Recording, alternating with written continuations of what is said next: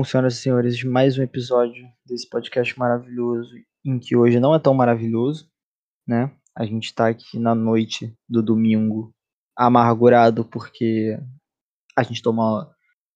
Não dá pra dizer que foi uma lavada por causa do resultado, não foi mais de três nem mais de quatro, foi dois. Mas foi dois por falta de efetividade do Chelsea no segundo tempo e algumas boas defesas do Leno no final do jogo. Então, hoje, para passar áudio comigo, eu tô com o Jeff. E aí, família? O Vitor. E aí, rapaziada, como é que vocês estão? Imagino que muito mal. E o nosso novo integrante do podcast do Arsenal Brasil, Leandro. Salve, família. Eu vou começar logo de, de cara, pra gente não ter que se preocupar. Eu queria saber de vocês qual foi a primeira reação que vocês tiveram quando vocês viram a escalação. De cara eu achei uma escalação nova, de uma escalação praticamente inexperiente, que ali, é, por exemplo, todos já tinham jogado em clássico, se eu não me engano, mas uh, não acredito que eles estavam prontos para lidar com a equipe que o Chelsea tinha. E eu, pelo jeito eu acertei, né, pelo resultado. Eu achei uma escalação muito jovem, porém com o que a gente tinha, com as peças que tínhamos disponíveis, era o que, que dava para fazer, digamos assim. Cara, é, a primeira reação que eu tive quando eu vi a escalação, eu falei, fudeu, vamos perder. Eu vi o Aubameyang de fora, falei, já era. Como Jeff falou, era uma escalação muito, muito jovem, jogadores inexperientes, num jogo pesado, que é um clássico.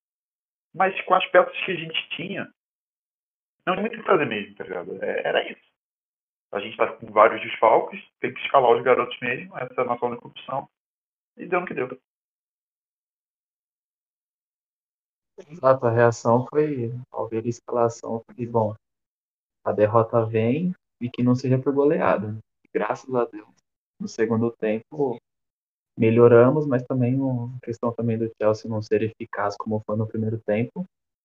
E até comentamos em off, né? até os 15 minutos, que, que é quando o Lukaku abre o placar, estávamos bem, né? estávamos um desastre. Mas aí após o gol, as coisas foi, foram desencadeando para a vitória do Chelsea. Mas quando eu vi a escalação, já olhei ali o Pablo Mari, já imaginei um Mari versus Lukaku, infelizmente foi o que aconteceu, né? Mari versus Lukaku e vários memes aí durante o dia.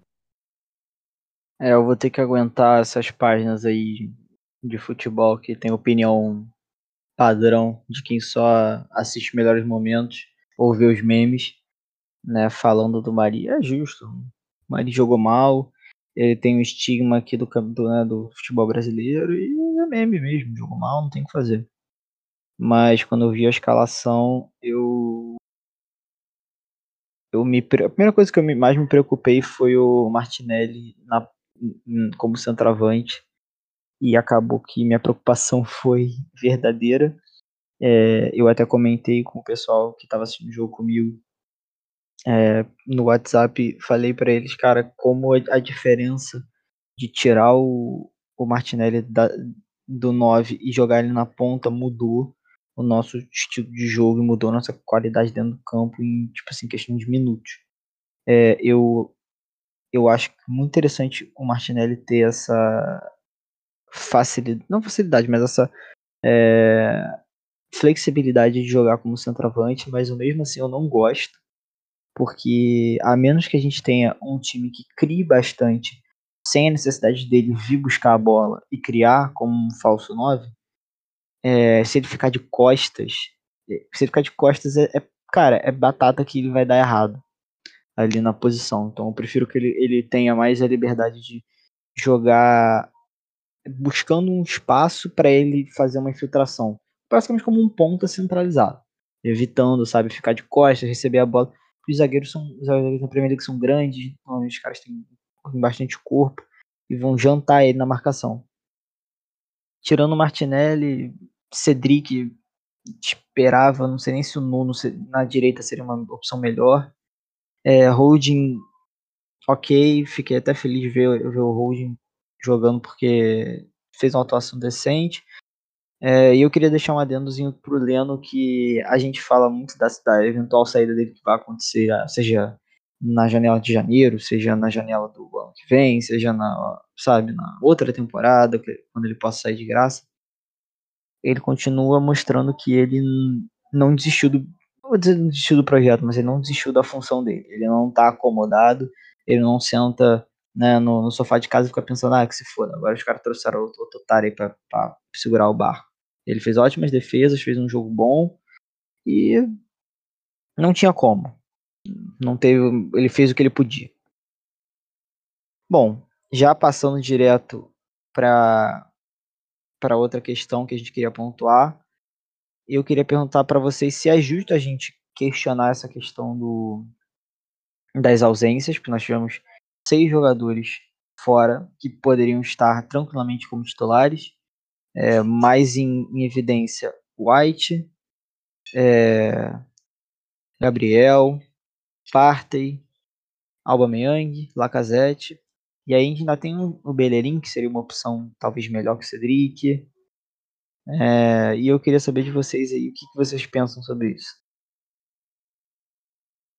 Cara, assim, eu não acredito que dizer que ah, a gente a gente tava com o time desfalcado seja aí o motivo da gente ter perdido, mas sim a falta de preparação do time não titular ou do time reserva, enfim, tecnicamente time reserva, né, já que não eram é, as principais peças do elenco que estavam presentes, eram, eram Pablo Mari, que normalmente é banco, é, Cedric, que normalmente é banco, mas sei lá, aquela lateral ali da lateral direita está desfalcada, então mesmo Cedric sendo titular não é grande coisa. É, Sá é titular, mas Martinelli não é tão titular assim. Enfim, é, eu acho que a falta de preparação deles que foi aí um, um fator culminante para a nossa derrota. Foi um fator majoritário aí para que a gente não efetuasse um bom jogo, pelo menos por fator considerável, um grande, um grande tempo aí, sei lá, bota aí pelo menos um tempo, tipo 45 minutos de jogo bom, a gente não teve isso talvez a falta de preparação é, do elenco reserva, entre aspas, possa ter afetado nisso. Porém, utilizar é, que ah, a gente estava com o time reserva como muleta para essa derrota não é bem aí uma, uma desculpa séria, né? Cara, eu, eu acho o seguinte, acho que é justo sim para amenizar a derrota, né? Amenizar, porque tipo, Obviamente, quando você entra em campo, você já sabia, a gente já sabia que ia ter esses desfalques. E é o Arsenal que está jogando isso. Não é o time da terceira divisão inglesa com três desfalques, seis desfalques e foda-se, não tem tradição nenhuma, a gente pode perder. Não, é o Arsenal. Está ali em jogo a camisa do Arsenal, a história do Arsenal está ali. Então, não pode usar de desculpa, mas tem que ser levado em consideração, porque são seis jogadores que são titulares no time. Seis jogadores que são titulares. O, o Lukaku jogou contra a zaga reserva do Arsenal. Eu me recuso a acreditar que ele teria tanta facilidade contra os dois titulares, mais o Partey no meio no lugar do Chaka. Que inclusive fez mais uma partida horrível. O Chaka só faz partida horrível, né? Impressionante. Então é óbvio que, que faz diferença. Os seis jogadores, pô, o Odegaard ajudando na construção do time. A gente ia criar mais chances. Alba, Laca. Pô, é, é muito difícil. Ben White, Gabriel na zaga. Se jogar com Gabriel Magalhães, se jogar com o Paulo Maria, é outro mundo. São dois zagueiros completamente diferentes. O Gabriel já está muito acima do Palmeiras. Então, não é desculpa. Mas tem que ser levado em consideração. Foi o que eu botei no Twitter. Tem que ser levado em consideração que a gente estava sem titulares. A gente não pode chegar aqui e falar, perdemos pro, pro campeão europeu, fomos massacrados e o nosso elenco é horrível. Tudo bem, eu acho que o nosso elenco é ruim.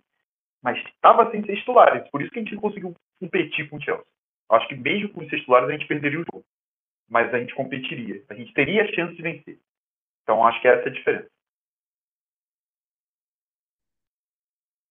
Exatamente isso. A questão, temos que ter o meio termo, mas também, através desse meio termo, temos que cobrar, mas também temos que levar em conta algumas situações.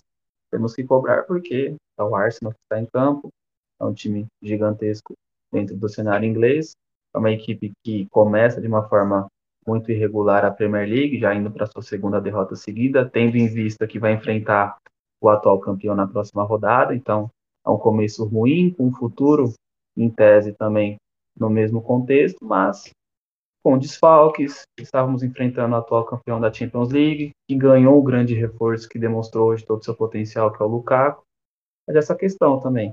E outro detalhe é que, por mais que tenha os desfalques, né, já a questão também de perder para uma equipe que acaba de subir da Championship e agora perder nesse jogo, fica também aquela imagem da derrota no jogo passado.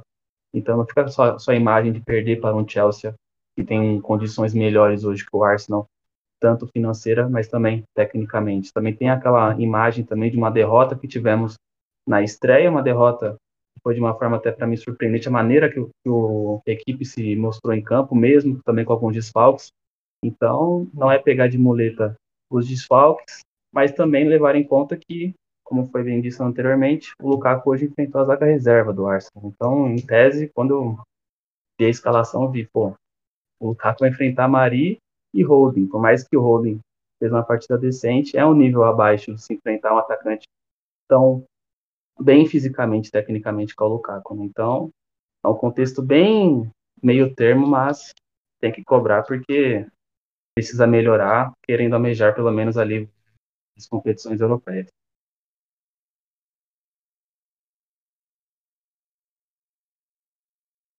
Bom, eu concordo. Eu não acho que. É, eu não vou carregar isso como uma desculpa, né? Tem muita gente que acha que é choro. Não é choro.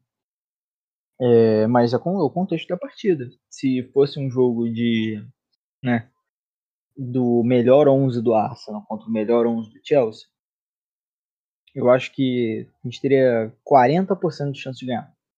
Seria muito mais para eles do que para a gente, mas acho que seria um jogo muito mais equilibrado.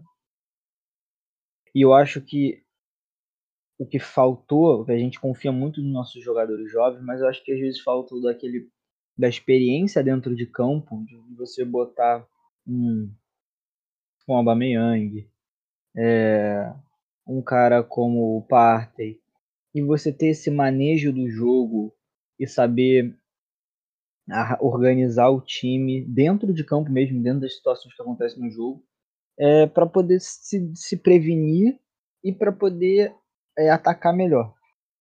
Então, não é choro, não, vou dizer que ah, a gente foi injustiçado, não sei o quê, mas é a realidade dos fatos torcedor do Chelsea pode achar ruim que eu esteja falando isso, mas é a realidade. A gente jogou com jogadores que não são titulares. Assim como o torcedor do Chelsea pode falar que ai, a derrota lá do 3x1 no Boxing Day de 2020, ai, porque não era, mas era o Lampard de técnico. Ué, mas os jogadores são os mesmos. O que, que vem de diferente? Ninguém, os jogadores, o time é o mesmo. Só o Lukaku. Literalmente o único diferente era o Lukaku. Então, assim, é o o momento deles é diferente, o técnico é diferente. Mas o, o nosso time com jogadores inferiores, né? Por exemplo, a gente não tinha o Lokonga naquele jogo, sabe? Então faz uma diferença.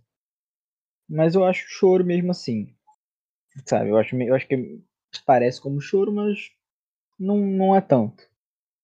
Enfim, pra gente tá, já tá caminhando pro final, a gente separou algumas perguntas aqui a gente vai questionar e depois a gente vai discutir sobre o que, o que, que é cada situação. Bom, para a gente finalizar por hoje, a gente tem algumas perguntas muito simples, muito tranquilas. E eu queria começar, já começo logo com o Pedro Lucas, Pedro underline Lucas, que enviou no Instagram do do Vitor. Perguntou, mesmo com o elenco limitado, um técnico com estilo de jogo bem definido poderia fazer mais? Eu acho que não tem como não falar, não, não tem como falar assim. É muito óbvio, porque, cara, por mais que o Arteta a gente conheça o trabalho dele, ele ao mesmo tempo, às vezes, do nada, muda. E aí começa a jogar diferente, começa a jogar escrotizado, e aí a gente fica sem entender nada. E o time joga mal o time joga errado, o time ele falta leitura de jogo num jogo como esse, esse jogo agora, de, de domingo, era pra gente ter jogado com limite 3 num 3-4-3. É, eu senti que o, o, time não estava montado, ou um 3-5-2 na verdade, é, não estava montado para obedecer esse, esse, tipo de jogo. O jogo do City no sábado, talvez ele possa até se tocar e jogar diferente, mas o estilo de jogo muda muita coisa.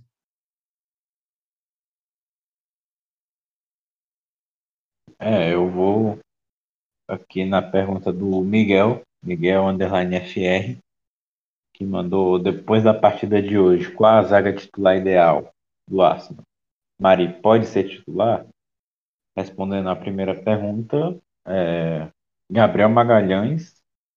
Agora eu, não, agora eu não lembro se Ben White é, é canhoto também. Mas, enfim. É, Holding Gabriel Magalhães ou Gabriel Magalhães, Ben White, ou então Ben White e Holding. Seria algum, algum uma dessas. Agora não, do jeito que não é, né? Não é, não é canhoto também. Então, Ben White e Gabriel Magalhães aí seria a titular ideal, né? Na teoria. Só me intrometendo. Ah, foi mal, Jeff. Hum, tu fez silêncio, achei que tu ia ficar quieto. Terminei.